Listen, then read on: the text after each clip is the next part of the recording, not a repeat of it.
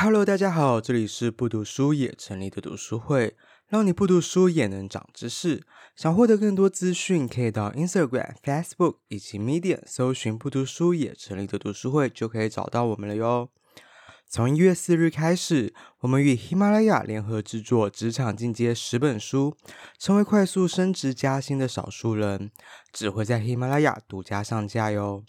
针对想要提升职场竞争力的你，挑选了十本好书，提升思考逻辑、专注效率和情商力这三大职场基础能力，并搭配实际工作案例应用，解决职场上的疑难杂症。相关资讯可以在我们的 show note 中看到。有兴趣的话，请点进我们的专属链接，即可以获得免费试听五十天，还可以给予我们实质上的支持与收入，让我们可以继续分享更多好书。今天要分享的这本书叫做《十五颗小行星》。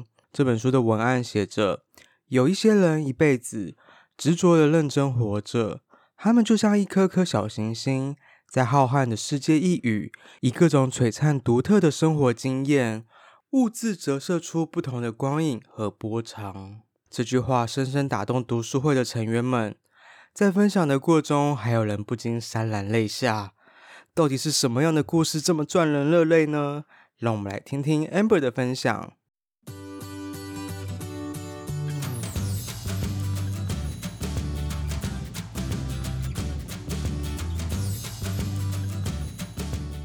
我今天要分享的书是刘克襄的《十五颗小行星》，大家应该知道刘克襄这位作者吧？应该是蛮有名的啦，就是蛮有名的台湾作者。然后他是呃，很常去写一些跟自然啊，或是山林的一些探索的对话。这样，我没有对他有太多的，就是这本书有一个故事，呃，是一个很感人故事，然后。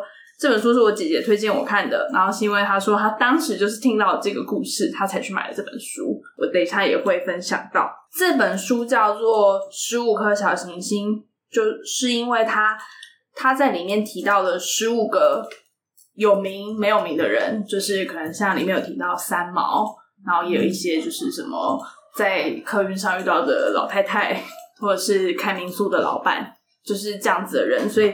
他前面的序有讲到，他十七岁的儿子突然有一天考完学测，跟他说人生没有意义，然后，然后他就在想说，嗯，为什么会没有意义呢？然后他儿子就跟他抱怨了一些事情，然后抱怨完之后，他觉得，反正他就是倾听他的儿子说的话，然后他就觉得，哦，至少他还愿意跟我就是分享他的烦恼，那就是这样，其实还是件好事。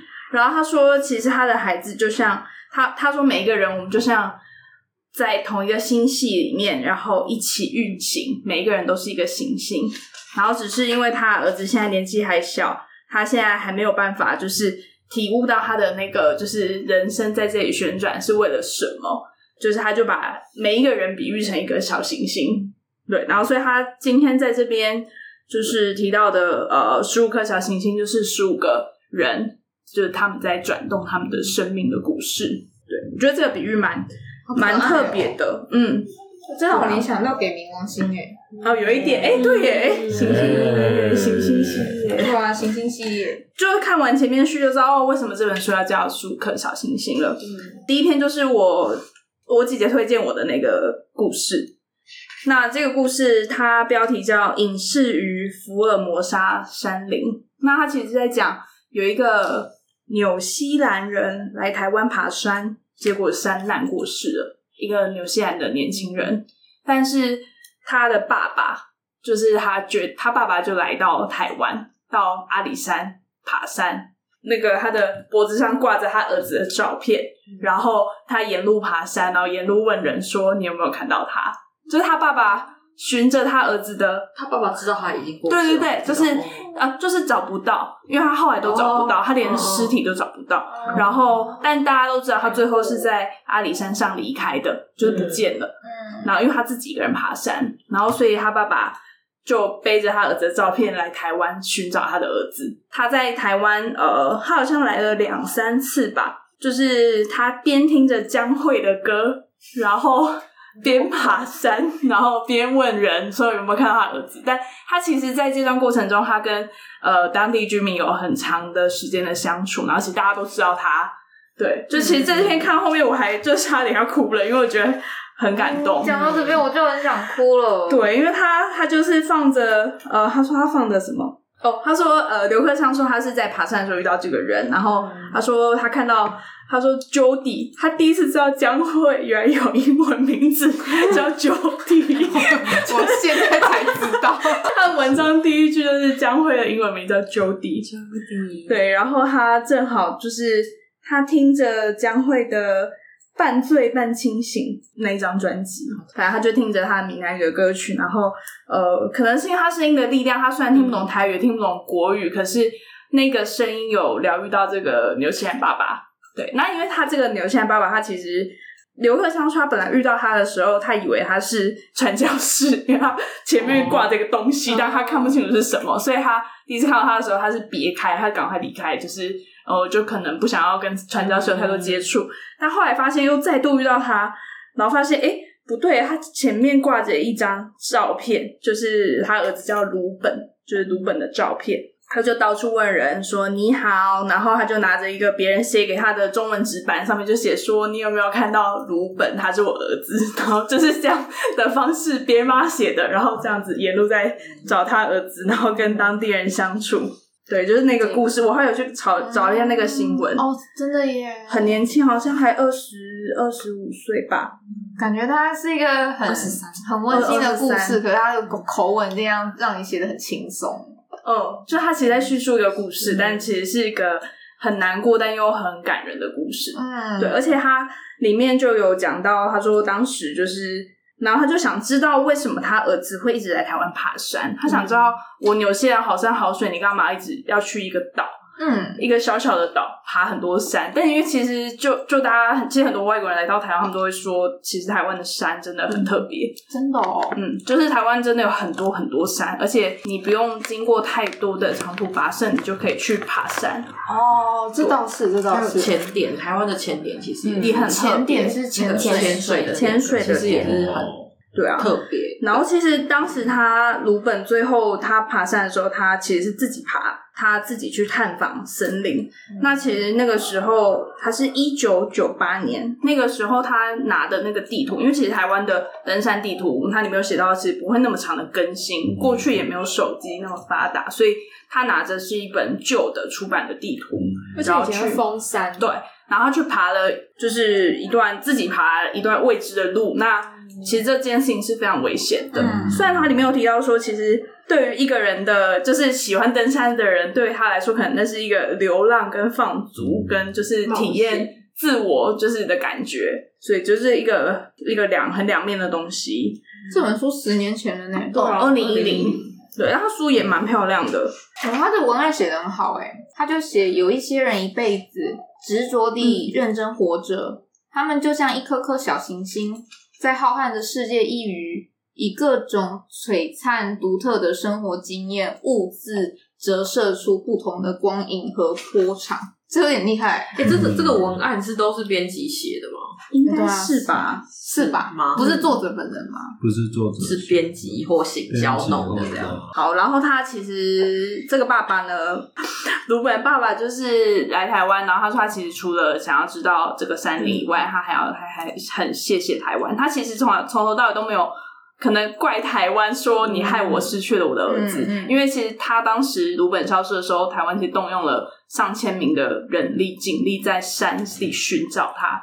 但就是找不到，对，然后所以他其实是带着感恩的心来这里，然后呃还有尊敬这一片山林这样子。嗯、然后后来他离开了以后，就是作者就以为说，哎，他应该就会去纽西兰了，不会再来了。嗯、然后没想到过了就是一年后，他又再度出现在阿里山。然后是因为在纽西兰的台胞听到了他的故事，就募资了五千块让他再来台湾。就是就很感动，我就看那个鸡皮疙瘩，就是好感人就是让他再来一次台湾，继续爬山，年欢乐乐的，是一个很感动的故事。然后他说他他回来这里的时候，他还那个时候还在封山，然后帮助九二一大地震的重建，就是还帮助村民，真的是一个很感动的爸爸，很常来啊。就是说，他就说台湾是他第二个家，爸爸叫费尔，费尔，他里面还有爸爸还有找到哦，哇，没有找，没有找到，他应该就是就不见了，就对，就在跟在大自然里了。好，就是这样。我就是这个故事非常非常的感人。然后后来他就说，不知道。他说他那个时候，他二零零二年返回纽西兰后，在音乐网站上留言，然后希望站长把感谢函转交给江蕙，然后 对，就是 Jody，然后感谢他的歌声，然后就是陪伴他生命最难过的那段时光，然后给他力量，继续寻找他的孩子。作者说他不知道江蕙有没有收到这封信，但是江蕙隔年出了一首歌叫《风吹的愿望》。然后里面就写你是飞来飞去的风吹，像鸟儿快乐随风自由飞。他觉得那一整段歌词好像就是在讲，就是费尔跟故事，风吹的愿望。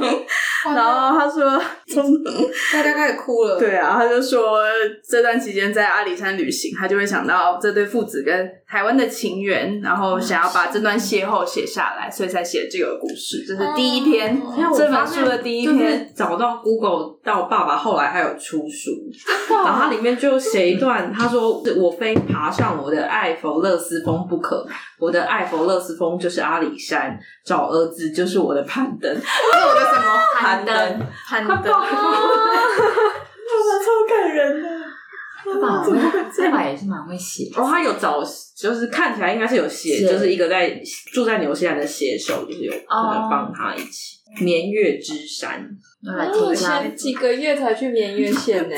哦，所以他是这，哦，所以他就是阿里山。阿里山里面有一个绵月县，可是他以前没有是封起来，没有开，最近这几年才开放。对啊，是因为很危险吗？有，他是那个他本他本来有铁铁轨，就是踩那个快木的铁路线，对铁路线，然后后来地震的时候崩塌，所以就铁路也没有走了。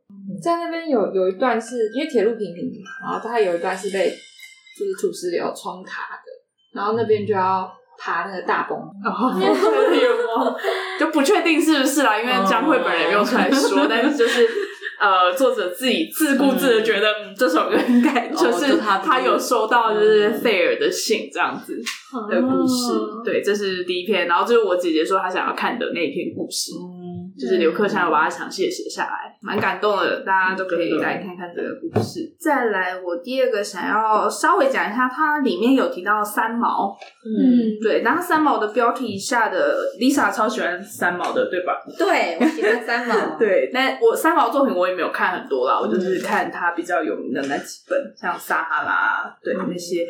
然后他这一篇标题就下叫《最后的撒哈拉》。然后他说他并不认识三毛，他说他只跟他通过一次电话，然后五分钟就是大概而已。然后就是那个时候，他们本来讨论要去关渡的沼泽区的芦苇林啊，但后来因为三毛就生病了，就是他开始住院，然后隔一阵子其实就离开人世。然后他说他三毛离开之后，他去了清泉部落三次，就是三毛故居那边，然后他在那边。呃，他会去那边走一走，然后遇到小孩，然后就会跟那些小孩说，有一个很会在世界流浪的人，以前就住在那个小房子，就是他三毛最有名，就是他到处流浪嘛。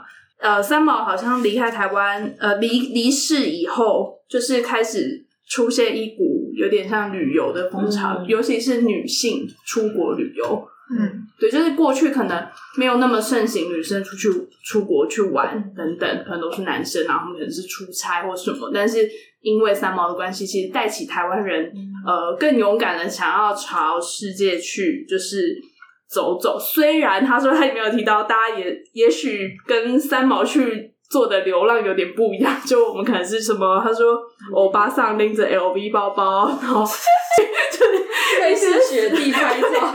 然后呢，然后就跟呃三毛当时他在旅行的时候，那个浪漫跟那个就是呃自我挑战跟呼唤内内在自我的感觉是不一样的。然后他后来也有去敦煌，就是三毛好像有在敦煌哦，真的吗？甘肃那边吗？敦煌，对，他有去敦煌旅游，好像有写下一段什么，他去石石窟之类的。那他说他也有到石窟那边寻找三毛曾经走过的那个感觉的，就是、嗯、对，然后跟他就是心里带来的灵性，因为他后来好像习佛，所以、嗯、所以他后来呃。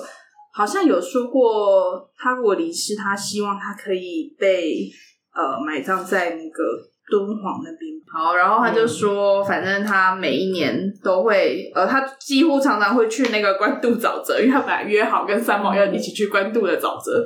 然后他就想说，那我们可能可以在这里，如果你化成一只就是在那边飞的，就是类似露丝，然后你们可以来这边相遇。我、哦、岔题一下，那 Peter，你会觉得三毛很怪力乱神吗？不会，为什么？所以刚才都不讲话，是因为还在哭。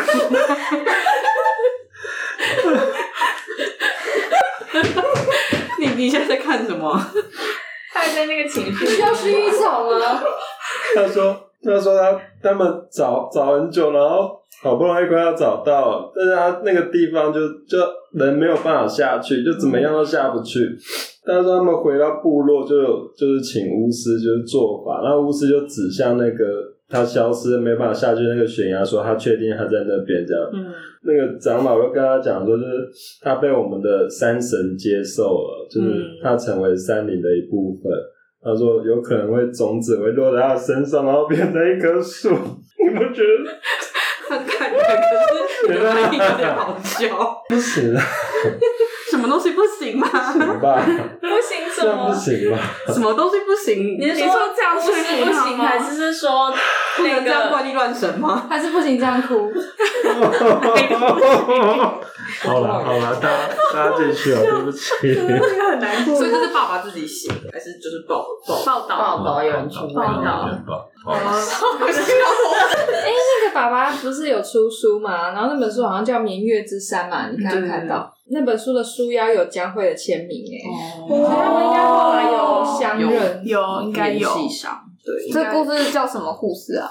你打鲁本应该就会有，或者纽西兰爸爸。你现在都在看鲁本，打鲁本对。然后最后一个，最后一个，我再分享一个，这是叫新中横的绿色家屋。然后这个这个它其实是一个民宿，然后他他说他那个时候开了一个很久很久的车，然后跟他太太。然后他就说：“哦，这到底就是他们经过了一些错综复杂的险峭的山势，然后接近旁边也有溪，然后当时好像还有点就是溪水有点暴冲，然后他们就觉得那里感觉很危险。然后他那时候开车在那边的时候，天色已经微暗了，但是他们后来还是就是那种经过蜿蜒的一些道路，终于看到一个就是。”桃花源那种感觉，就进入了一个民宿一个地方，然后那个民宿叫做老五民宿。这个民宿现在还有开，就我上 Booking 去 Google，然后它其实里面就是它没有电视，希望大家就是没有什么休闲的，呃，我们现代人常用的这些休闲娱乐的商品，因为它旁边就是山林，然后他希望大家可以在那边倾听就是山林的声音，就是在他们的宗旨。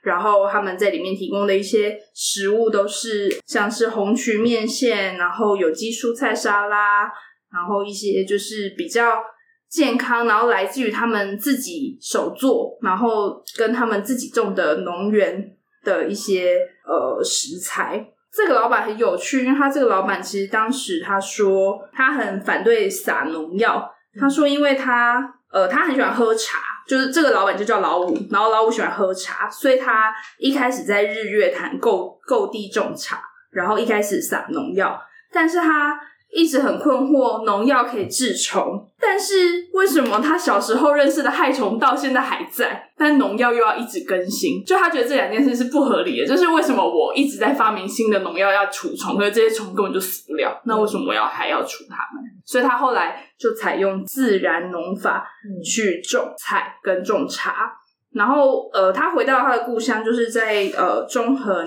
新山附近，反正他回到他家乡之后。他发现，就是其实你跟大自然有平衡的机制种栽种出来的茶叶农产品，其实并不会比较差，甚至是更好。它就是植物本身跟大自然形成平衡，他们会有更好的表现、更好的效果。所以他就是一直提倡这样子的种植方式，然后后来渐渐影响他们整一个村庄，大家都改用就是有机跟不使用农药，然后去做一些农产品。嗯，我觉得蛮特别的，就是呃，看完这篇就蛮想去这个地方的啦。然后只是想要跟大家分享，想要去这个民宿。对，嗯，然后他们就是现在就是用友善的方式对待土地，然后呃，种植了许多就是安全的蔬果，然后他们也会每天自己起来做。呃，手做馒头啊，等等，就是提供给呃到那边住宿的嗯呃客人，对，然后一起让自己的家园变得干净。好，大概今天分享就到这边，谢谢，谢谢，Peter 不要，Peter 不要哭。每个人都是一颗小行星，无论是三毛、费尔还是鲁本。他们都找到了自己运转的方式，以自己的方式旋转、闪耀着，就像是一颗颗小行星一样。而我们每个人也都是一颗小行星，就像电影《灵魂急转弯》所说：“Spark is not your purpose。”我们并不是为了要达成什么志向而活着，我们活着就是为了好好感受人生。即使没有伟大的梦想，认真活在当下。就足以让我们发光发热。希望你喜欢今天的节目，喜欢我们的话，欢迎追踪、订阅、分享，帮我们拍拍手，这对我们是很大的鼓励。感谢你的收听，我们下一集再见。